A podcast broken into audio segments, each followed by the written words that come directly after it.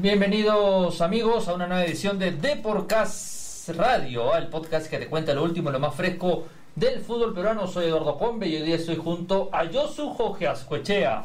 ¿Cómo estás, Josu? ¿Qué tal, Combe? Un placer saludarte como siempre.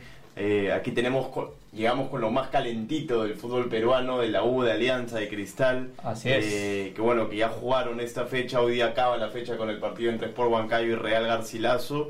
Y, y bueno, eh, acaba la fecha con la U puntero y, y, qué mejor que José Luis Aldaña para traernos la mejor información de, del cuadro crema. José Luis, ¿cómo estás? Yo soy Eduardo, un fuerte abrazo para ustedes. Hoy desde cabina junto a ustedes. ¿ah? Hoy, hoy después de tanto tiempo lejos junto a ustedes en la redacción. Eh, y por supuesto un fuerte abrazo a todos los oyentes de, de Deporcast. Así es, con el puntero, con Universitario donde me parece que hay dos cosas para resaltar, más allá del puntaje que ha alcanzado el equipo de Ángel David Comiso. No sé si ustedes, compañeros, coinciden conmigo. El gran momento de Alejandro Jover, el buen momento de, del extremo, del delantero, del 10 en su momento como terminó el partido con la San Martín, y el muchacho que en las pichangas en los entrenamientos, cuando se ameniza un poco los trabajos en el equipo de Ángel David Comiso, se ponen los guantes. Un polifuncional, el jugador que tiene el mejor registro de asistencias, 7, y el mejor registro de goles, 6, en el cuadro de Ángel David Comiso. Y lo segundo, y lo segundo, compañeros, resaltar eh, que el hincha pudo volver al, al estadio. Después de casi dos meses, me parece. Contando la Copa América, son casi dos meses. Son casi dos meses que el Monumental vuelve a contar no solo con, con su gente a nivel de campo, sino también con su gente a nivel tribuna, en las graderías. Creo que son cosas que, que sirven mucho para esta etapa clave, clave de universitario, porque se le vienen dos encuentros que pueden definir en gran medida eh, las aspiraciones que tiene el clausura. Con Huancayo de visita, que hoy juega y que podría alcanzarlo en la punta, y luego el clásico contra Alianza Lima. ¿Hay algún plan ya de preparación para el partido del sábado? Hoy en la mañana arrancaron los trabajos en Campomar, ayer tuvieron descanso. Para hacer una salvedad, hoy ocurrieron hechos, este, por lo que nos hemos enterado, eh, lamentables. Eh, eh, ingresar un grupo de personas, agredir a trabajadores. Ahí todo todavía está enrarecido el tema con, con, con estas cosas ajenas a lo deportivo, ¿no? que no ayudan mucho. Felizmente no, no ocurrió nada respecto a los dirigidos por Ángel David Comiso, pero sí tenemos la información que, que al parecer este, hubo dos trabajadores golpeados. Lamentable, la verdad, que un club tan grande como Universitario tenga estos problemas y que tengamos que seguir hablando de cosas que no necesariamente van con lo deportivo, pero hay que contarlas, compañeros, hay que contarlos y esperemos que, que se pongan eh, cartas sobre el asunto, que el equipo no se vea afectado más con esto, eh, pero justo ocurrió cuando el equipo estaba entrenando. La verdad que que increíble que a estas alturas esté ocurriendo eso y que va en contra incluso de los propios intereses del club, ¿no? Porque al final eh, los que están dando la cara por esto son estos muchachos. Y esperemos, bueno, que esto se solucione lo más pronto posible. Era de alguna manera un poco eh, eh, la situación que había empañado este buen fin de semana que había pasado Universitario y sus hinchas, por supuesto. Eh, Saldaña, hay bajas, hay bajas para, para el partido como Sport Huancayo que, que son sensibles para el equipo. ¿Cómo, ¿Cómo ves a, la plantilla? O sea, han pasado dos días desde la victoria con, con Binacional, pero ya la mente está pensando en Sport Huancayo, me imagino, y hay bajas sensibles. y ¿Cómo, cómo afrontará la U este partido en, en, Huancayo?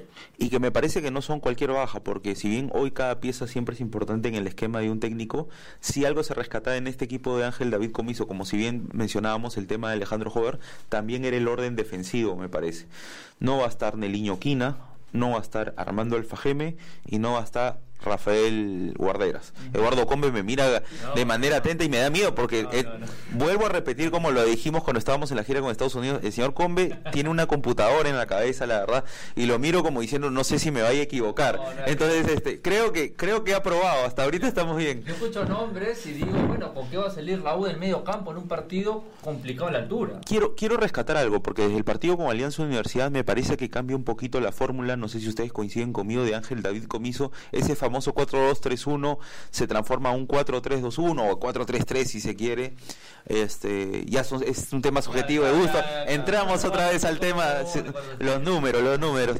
Pero este, me parece que es el momento del regreso de Cristian Ramos al 11 titular eh, se va a sentir ese medio campo ante la ausencia de Armando Alfajemi y Rafael Guarderas, que se conocen bastante bien, ojo, ¿ah? desde la época de, de, Municipal.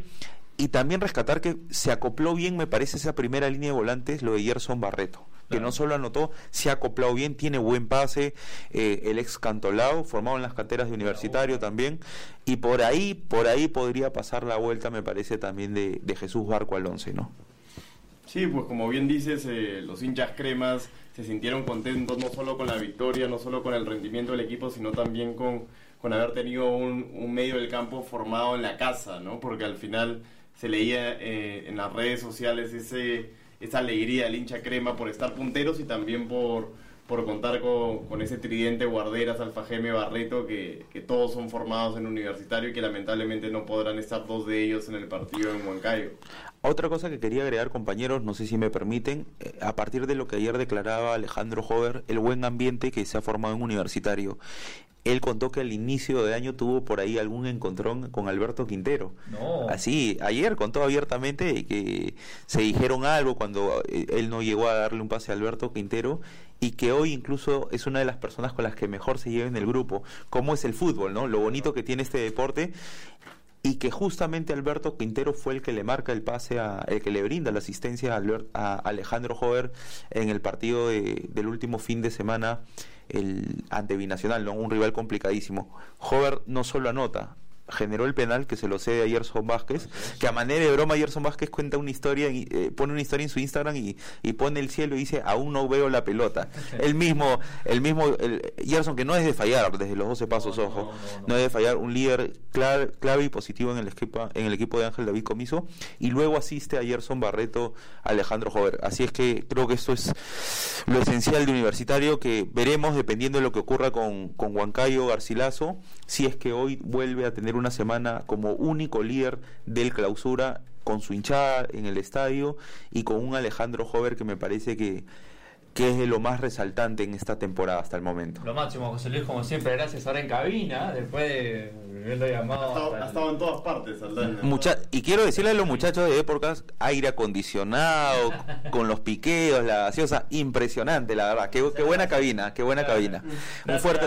José Luis. Gracias a ustedes, Eduardo, Yosu y a los oyentes de Epocas. tenerte aquí como invitado, como con la información siempre de primera mano, José Luis. Hay que recordar que la U ganó 2-0 el sábado binacional el regreso a los hinchas al Monumental y es por ahora líder de clausura con 16 puntos. El acumulado tiene 39, otro equipo que eh, no pudo celebrar, que jugó el sábado pero no pudo celebrar fue Alianza Lima, que fue hasta Cajamarca y empató a un gol ante eh, UTC con la polémica al final, pero bueno, eh, todo lo que puede pasar, hasta el gol fue polémico de Alianza, yo creo que Eri Delgado debió ser expulsado, pero bueno, ya son cosas que iban del árbitro. Ayer Cristal se fue hasta Huacho acá nomás a tres horas al norte de Lima, y le ganó 1-0 a eh, Deportivo Municipal con el debut, en el debut de Manuel Barreto como entrenador principal tras casi un poco más de tres años en la reserva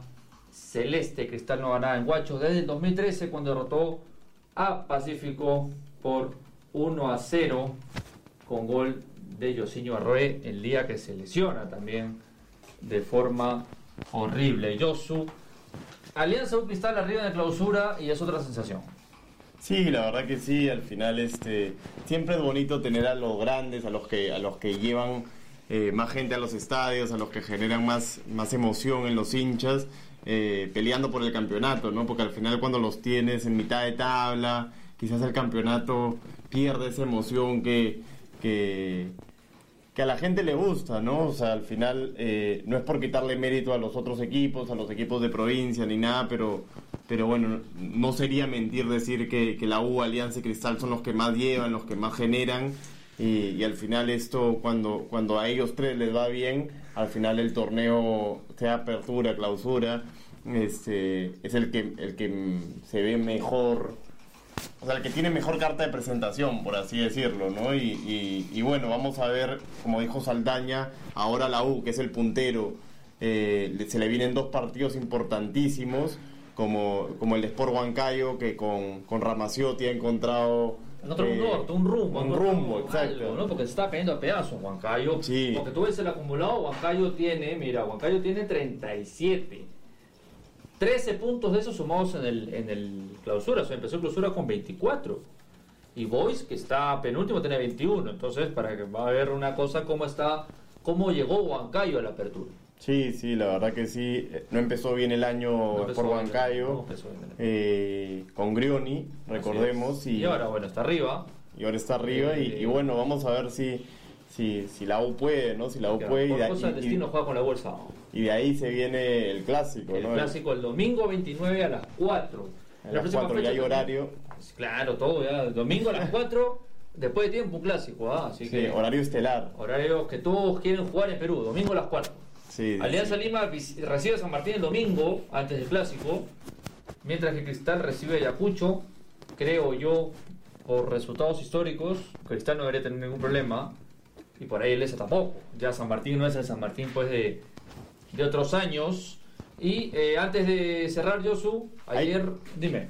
Hay un dato también de, si, si tocamos el tema de Cristal un ratito, hay, hay un dato que, que, bueno, tú bien lo mencionaste en tu, en tu Twitter, eh, donde siempre estás ahí a- a- al día, Ya. que dice que, que Cristal, si no me equivoco, es el último equipo que cuando cambió de entrenador... Ah, campeón, sí, 2005 con, eh, empezó con el Patón Bausa, lo sacan, una forma rara llega Chemo, rara digo porque esperaron, un re- eh, para no tener problemas, esperaron el receso de la selección, que si fue a la Copa de Kirin, para que Chemo asuma, le prestaron un hotel, todo puertas cerradas, y Cristal se lo campeón. De ahí nunca, ningún otro equipo que haya cambiado de entrenador lo ha logrado.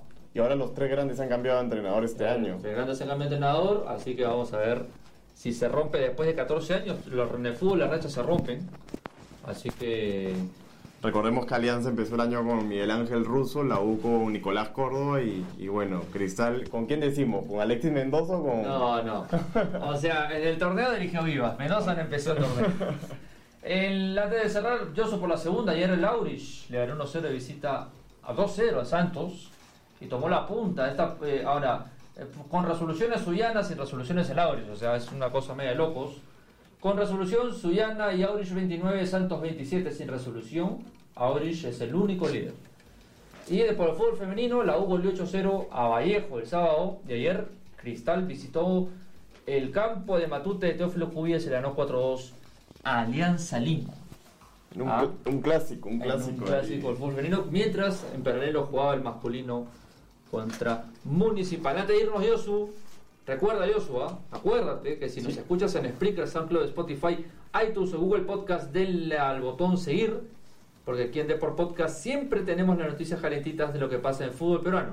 Así que esperamos a todos el próximo episodio. Y no olviden visitar deport.com, el portal deportivo más leído del Perú, y comprar El diario impreso. el diario impreso. Y activar la campanita para que te lleguen las notificaciones ahí de los, de los videos, de los, de los podcasts que van saliendo como pan caliente. Así es. Gracias, Josu. Un placer. Combe, Y hasta luego. ¡Chau!